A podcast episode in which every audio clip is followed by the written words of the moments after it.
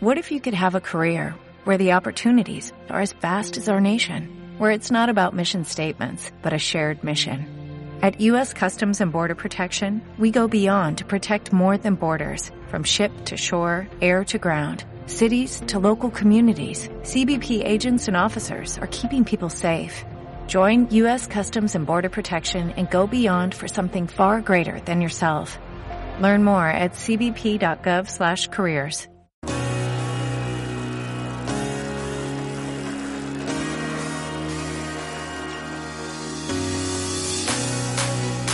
biciescapa.com, la tienda líder de ciclismo en España. Bienvenidos a Biciescapa Podcast, tu podcast de ciclismo. Presenta Joan Prats.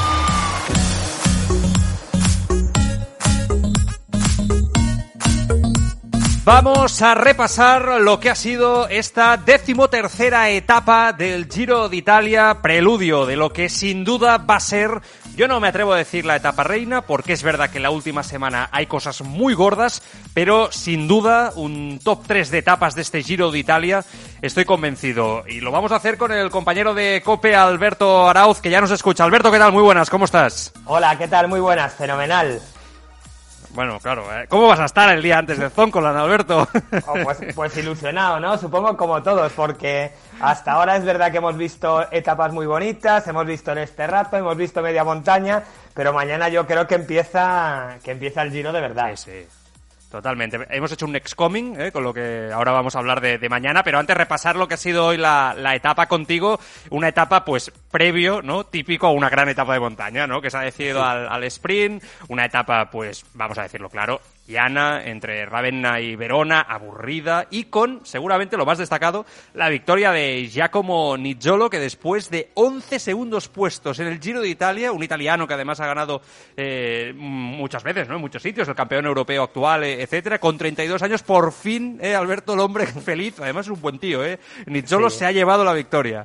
Sí, sí, sí, bueno, yo creo que se lo merecía porque es un corredor muy bueno. El año que ganó el europeo lo hizo de manera soberbia, es un tío que, que está metido todo el año peleando por carreras y la verdad es que era extraño que, que, un sprinter como él, que además tiene más cosas que, que ser un, un, mero sprinter, era extraño que no tuviera una victoria en una grande. Estoy completamente contigo, la etapa de hoy ha sido muy, muy monótona. Mm, yo, si, si, si hay una en, en, una gran vuelta como esta, lo puedo aceptar, pero es verdad que yo creo que, que, en el ciclismo hay que ofrecer un poquitín más de espectáculo y, y, no, cuesta, no cuesta tanto quizá meter, yo que sé, alguna tachuela aunque luego no pase nada o o en una zona en la que sea más propicia para que sople el viento. Bueno, yo creo que, hemos pasado lo de hoy. Espero que haya servido lo, lo relajada y lo monótona que ha sido la etapa para que, para que los favoritos hayan cogido fuerzas, que estén con chispa en las piernas y que mañana en el Zoncolán nos ofrezcan espectáculo, porque lo de hoy, bueno, es verdad que hay gente que dice que siempre han existido y es verdad, y, y bueno, no pasa nada porque haya uno o dos en, en, toda la carrera, pero yo, yo, recuerdo años atrás cuando en el Tour de Francia había eh, cinco o seis etapas seguidas parecidas a esto sin, sin casi dificultades y la verdad es que son monótonas y además eh, son peligrosas. Hoy es verdad que ya estamos en la segunda semana, afortunadamente prácticamente no ha habido caídas, no ha habido incidentes, pero es verdad que, que si tú quieres tener a la gente delante del televisor tienes que ofrecer un poquito más de lo que ha ofrecido hoy. Pero bueno, esperemos que sea sembrar para recoger mañana. Sí, tienes toda la razón. ¿eh? Yo esto lo, lo, hablé en una ocasión eh, con organizadores de la Volta Cataluña, Alberto, que no es lo mismo, ¿eh? porque una vuelta, una vuelta de una semana, etcétera, es completamente, completamente diferente. Y al final ellos me decían que eran los propios equipos los que pedían un poco también, ¿no? Eh, este tipo de etapas, pues tú lo has dicho mejor que yo, ¿no? Para hacer una previa al día, ¿no? De previo que va a ser durísimo con el Zoncolan como, como final, ¿no? Eh, para que también los sprinters puedan ganar. Pero yo estoy contigo, realmente un sprinter al final puede ganar igual aunque haya un poco de, ¿no? Un, recorrido un poco eh, diferente, ¿no? Con, alguna, algún puertecito por el medio, que rompa un poco la carrera, que veas algún equipo trabajar para algún sprinter quizá no tan típico como Peter Sagan, como se vio, ¿no? En alguna etapa del pasado.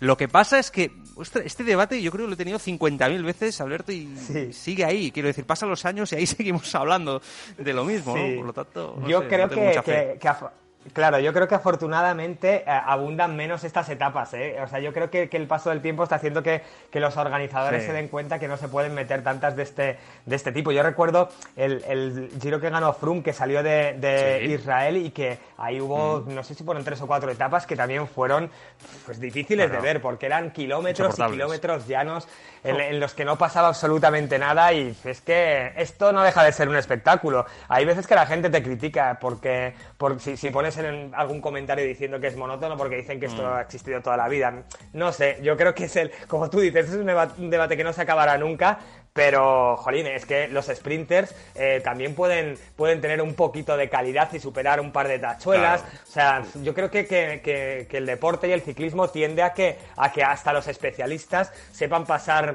alguna pequeña dificultad montañosa, porque por lo menos ofreces un poquito de espectáculo. Ya hemos visto el Bora en etapas que eran bastante llanas, pero que tenían mm. eh, eh, algún puertecito. Hemos visto el espectáculo que dan y tratando de descolgar a sprinters y, simplemente con eso nos conformamos. No todo van a ser etapas de alta montaña o etapas de este rato y demás. Pero bueno, yo qué sé, yo que dentro de lo que de las etapas llanas que tienen que existir, porque los sprinters tienen que existir y porque siempre han existido, poner algún tipo de aliciente yo creo que no está de más.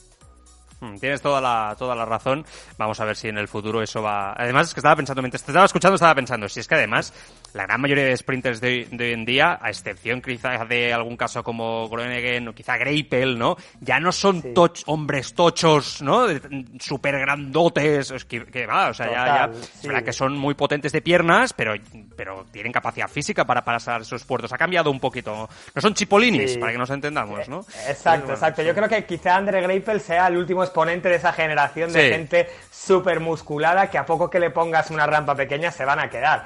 Bueno, aparte, la, gente tan potente pues se, tiene que adaptar a los nuevos tiempos y bueno, yo creo que yo creo que, tendemos a cada día más a ver a, sprinters versátiles, a sprinters que, que, pasan pequeñas dificultades montañosas y bueno, yo creo que el ciclismo está tendiendo hacia allí.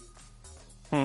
Eh, aparte de lo de hoy, pues no sé, por comentar anecdóticamente lo que ha pasado en la fuga, ¿no? Em, que yo muy bien no lo he acabado de entender, ¿no?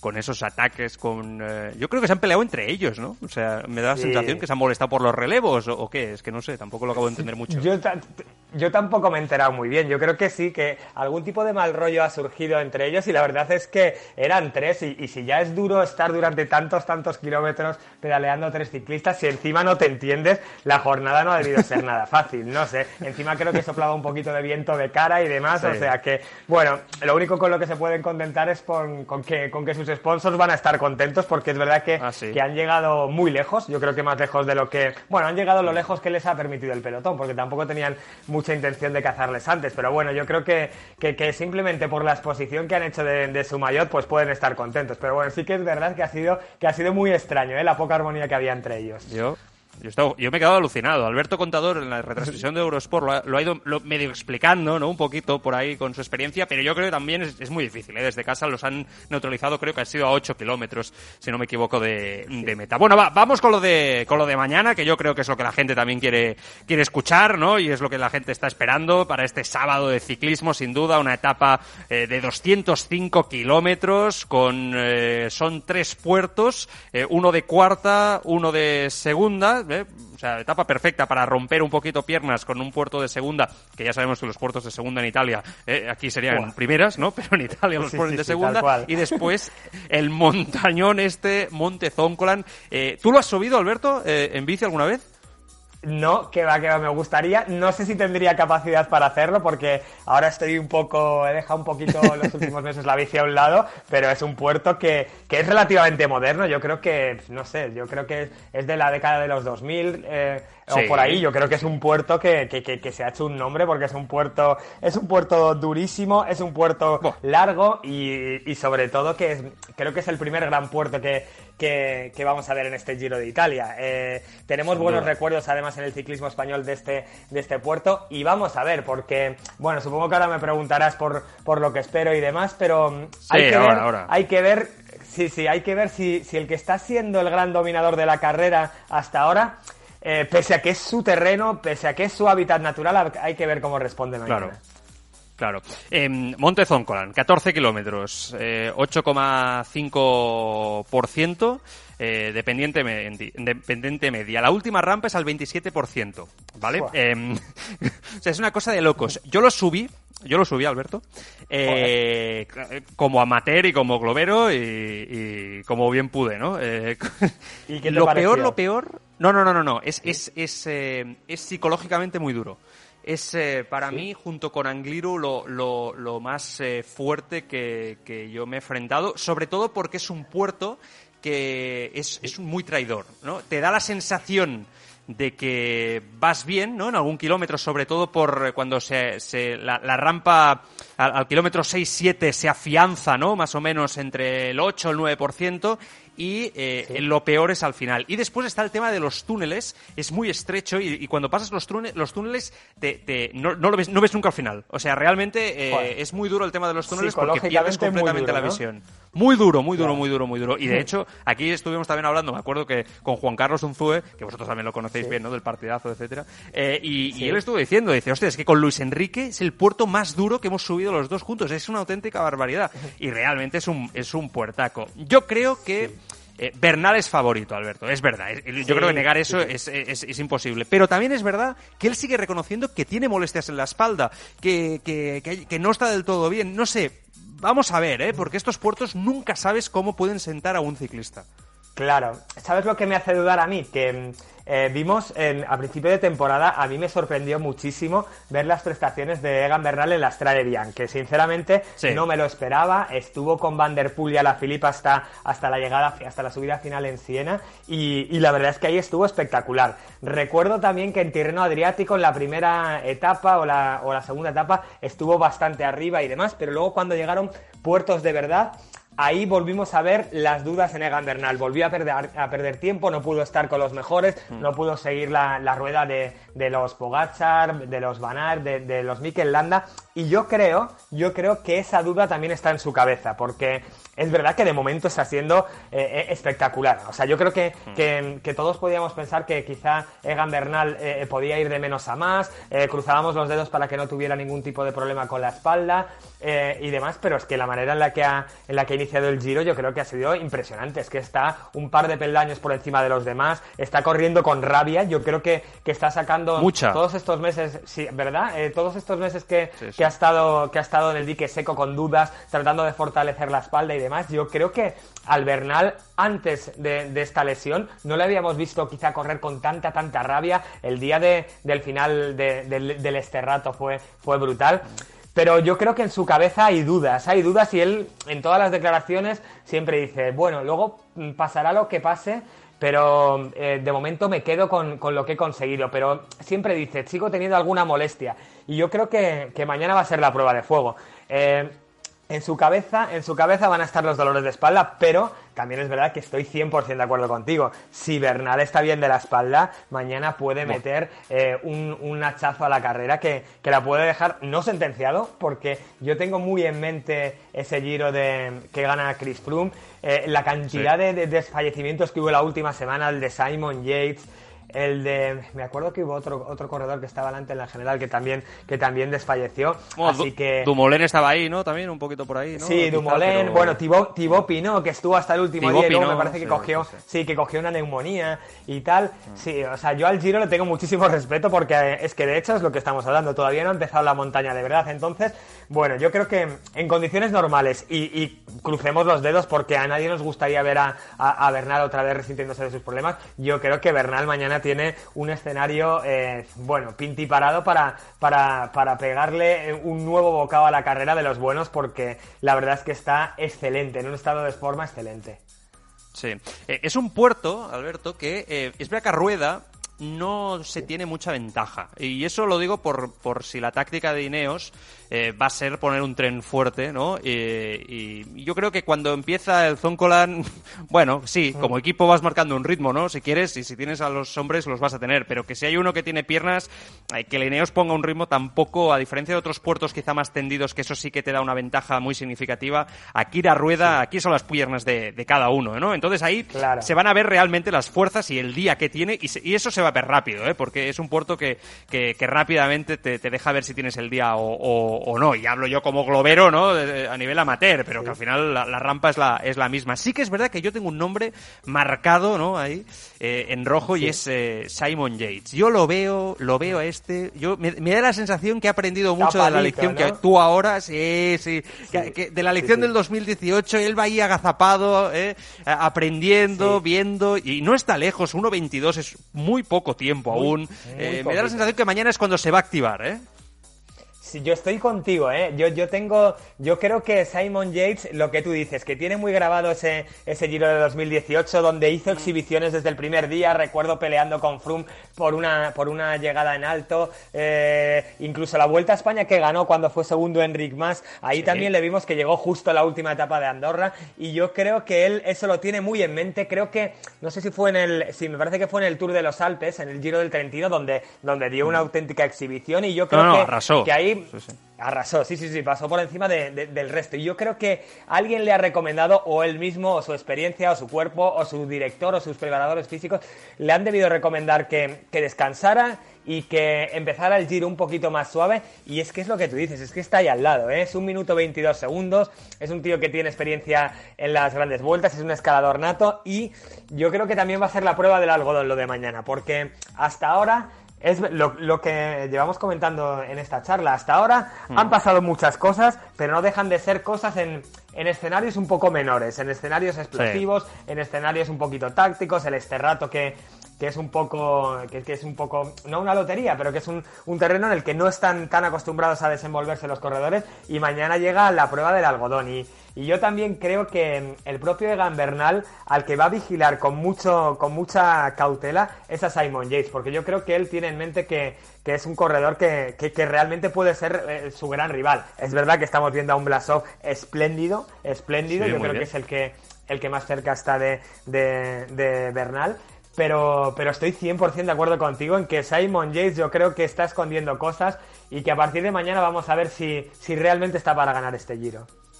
Mm, quiero ver a Caruso también, un hombre con experiencia, ¿no? Que como pase, como pase mañana el Zoncolan puede también eh, ganar mucha confianza. Es verdad que a priori tendría que caer de esa tercera plaza, pero ojito Carci, que sigue siendo un buen ciclista que va más. Pero me quiero parar, y con esto finalizaríamos, eh, Alberto, en eh, Remco Ebenepul, que sé que además es un ciclista que, te encanta. Em, a mí me da la sensación que que Ebenepul va mejor de lo que se ha dicho estos días. Es una sensación, me puedo equivocar, evidentemente, para eso estamos aquí, para opinar.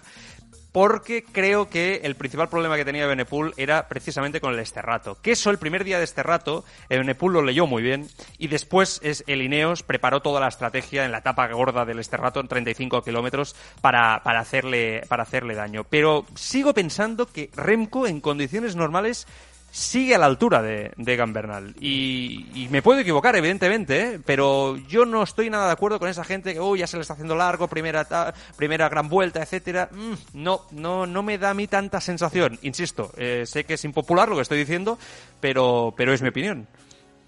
Yo mm, pienso exactamente igual que tú, porque yo de los genios. Fantástico. Sí, sí, yo, yo, yo, en los genios confío siempre. Y es verdad que mm. mañana nos podemos llevar una sorpresa y puede pasar lo que sea. Y es verdad que él ha negado que fuera por culpa de, del esterrato, porque fuera incómodo, dice que se quedó un poco con las piernas vacías. Bueno, yo creo que mañana es un puerto de verdad y mañana vamos a ver hasta dónde puede llegar Ebenepul. Pero yo como es el tío eh, más joven o el ciclista más joven al que he visto hacer cosas tan más diferentes desde que, desde que yo he nacido, yo con Ebenepul tendría mucho cuidado y, sinceramente me haría mucha ilusión que mañana viéramos una versión muy muy buena de Benepul que pudiera estar con, con Bernal como estuvo los primeros días. Es verdad que salvo, salvo el día de Mikel Landa, que, perdió nada, fueron 10 segunditos al final, el día del ataque de Mikel Landa, él había estado con Bernal. El día del Esterrato, yo creo que yo creo que él no, él no dice la verdad porque yo recuerdo en fases del este rato en la que en las que él empieza, cuando él empieza a sufrir,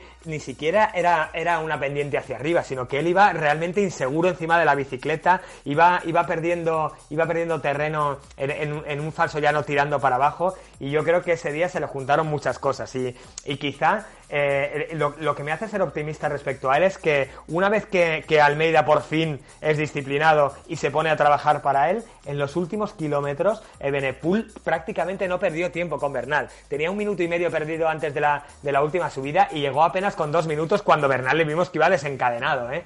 Entonces yo creo que, que, no fue tanto falta, eso es lo que me, lo que me, dice, lo que me hace a mí ser optimista, que no fue tanto eh, falta de fuerzas, sino que simplemente pues se, se, le cruzó el este rato, se le cruzó la tierra, es joven, eh, no está acostumbrado a, a, adversidades, porque es verdad que Benepul desde que, desde que pasa al ciclismo, que es un, es un chico que pasa relativamente tarde al ciclismo porque se estuvo dedicando al fútbol y demás, él está acostumbrado a ganar siempre, a ganar siempre y de manera además eh, espectacular, eh, ganando, dando exhibiciones y demás.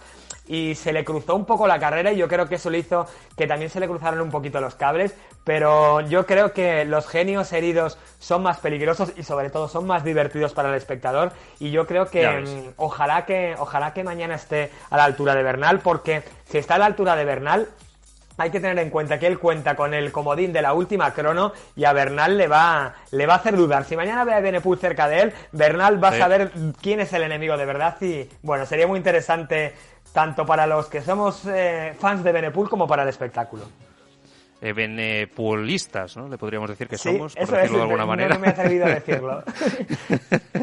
por decirlo de alguna manera. Eh, yo no sé, ya para acabar, eh, y esto sí es la última, eh, el tema de, de, que quizá, pues los Pello, los Gorka y Zaguirre, quizá Gorka le va, le va es demasiado duro quizá el Zoncolan, pero, o Miquel Nieves seguro, ¿no? Por ejemplo, pueden luchar por una victoria de etapa. Vamos a ver si, si, si no, Alberto, ahí pueden permitirse, sabes, es que es difícil, ¿eh? Porque realmente va a ser difícil que los de la general, ¿no? El siendo el primer puerto les dejen sí. ir. Pero recuerdo aquella victoria de, de, Igor Antón, ¿no? Que en 2011 sí. fue, creo, si no me equivoco. Sí, o sea, que podría ser, ¿no? Pod Sí, sí exacto. Mira, Podría yo, ser, yo le ¿no? tengo mucha fe. Sí, yo le tengo mucha fe a Pello Bilbao porque es un tío con un instinto cazador tremendo. Yo creo que, que habiendo ya perdido eh, cierto tiempo en la general, es verdad, es verdad que mientras esté ahí Caruso tercero, eh, que está muy bien metido, es verdad que quizá tenga que estar un poco supeditado al que es ahora su líder, pero yo creo que de aquí, quizá mañana es pronto, porque vamos a ver si, si Caruso sigue aguantando, pero yo creo que Pello Bilbao es que es un killer, tiene mucha clase, ha llegado un poquito, un poquito pasado de forma para mi gusto, porque le hemos visto en toda la aproximación a, al Giro hacer carrerones tremendos. Había quien se planteaba incluso eh, si, si, iba a ser el, el, el líder de, del Bahrein en caso de que a Landa le pasara algo o en caso de que uh -huh. Landa no estuviera tan bien. Pero yo le tengo mucha fe a Pello. Y has nombrado también a Gorka Izaguirre, que yo también creo que no ha venido muy en forma. Sí, ¿no? Muy en forma No. al Giro. No, porque incluso el día del Esterrato es la primera vez que le vimos un poquito en acción pero se quedó lejos y en condiciones normales Gorka el día del Esterrato tiene que estar muy adelante porque es un tío que hace ciclocross en, en invierno, que, que, que, tiene muchísima calidad y yo creo que no ha llegado en el sí, mejor sí. estado de forma y vamos a ver, y luego tenemos otro, otro ciclista que es un valor eh, seguro es Luis León Sánchez, que sí que está asomando más, pero que le pasa un poquito también lo de lo que te decía con Pello, que tiene a Blasov muy metido en la general, es segundo, y quizá van a tener más difícil eh, tener mm, libertad y gozar de oportunidades para, para, para ganar una etapa, no lo sé. Yo creo que yo creo que, que, que, nuestra gran baza para llevarse algo de este Giro es Pello Bilbao, pero siento ser pesimista, pero no me extrañaría nada de nada que nos fuéramos de vacío de esta, de esta carrera.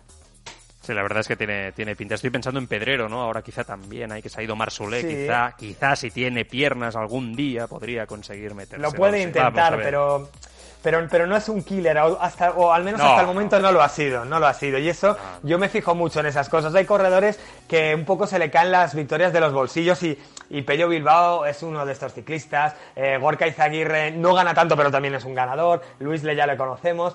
Pedrero ahora va a tener, va a tener un, un, papel, pues para él muy agradable, porque va a tener toda la libertad del mundo. Él lo va a probar. Lo que pasa es que es eso. Hay ciclistas a los que les cuesta más ganar, pero bueno, ojalá nos equivoquemos y ojalá también pueda ganar el Movistar una etapa. Sin duda. Quizás su padre era, un, era, era más killer que, que el propio sí. Pedrero, ahora el joven, ¿no? El segundo del Movistar. Bueno, pues nada, Alberto, a disfrutar, ¿eh? porque sé que lo vas a hacer eh, y te leeremos, te escucharemos ¿eh? y, y, vamos a pasarlo bien en ese tapón. Cuídate mucho, muchas gracias. Muchas gracias a vosotros, un placer como siempre. Alberto Arauz, como, como siempre ahí hablando con pasión ¿eh? de, ciclismo, hablando de esa etapa del Giro de Italia que vamos a tener en el día de mañana con ese final en el Monte Zoncolan. Por repasar clasificaciones como siempre hacemos, no hay mucho cambio, ¿eh? pero sí que es verdad, pues para no perder esa, esa tradición, ya no sé si hace falta ni que diga ya la clasificación general eh, que sigue igual con Bernal como líder, con 45 segundos Blasov segundo, 1.12 Caruso, Carcia 1.17, ahora hablábamos de Simon Yates a 1.22, la Maglia Chiclamino tampoco tiene cambios, con Peter Sagan 135 puntos, 126 puntos para Giacomo Nizzolo, que se acerca a Sagan en segunda posición, y Davide Simolai, el otro italiano, 113 puntos, Gaviria ya queda lejos con 110 puntos en la cuarta posición, también Viviani 86 puntos ya muy lejos, la, la Maglia Azzurra sigue con sigue teniendo como líder a Bouchard con 96 puntos, ya os digo un día más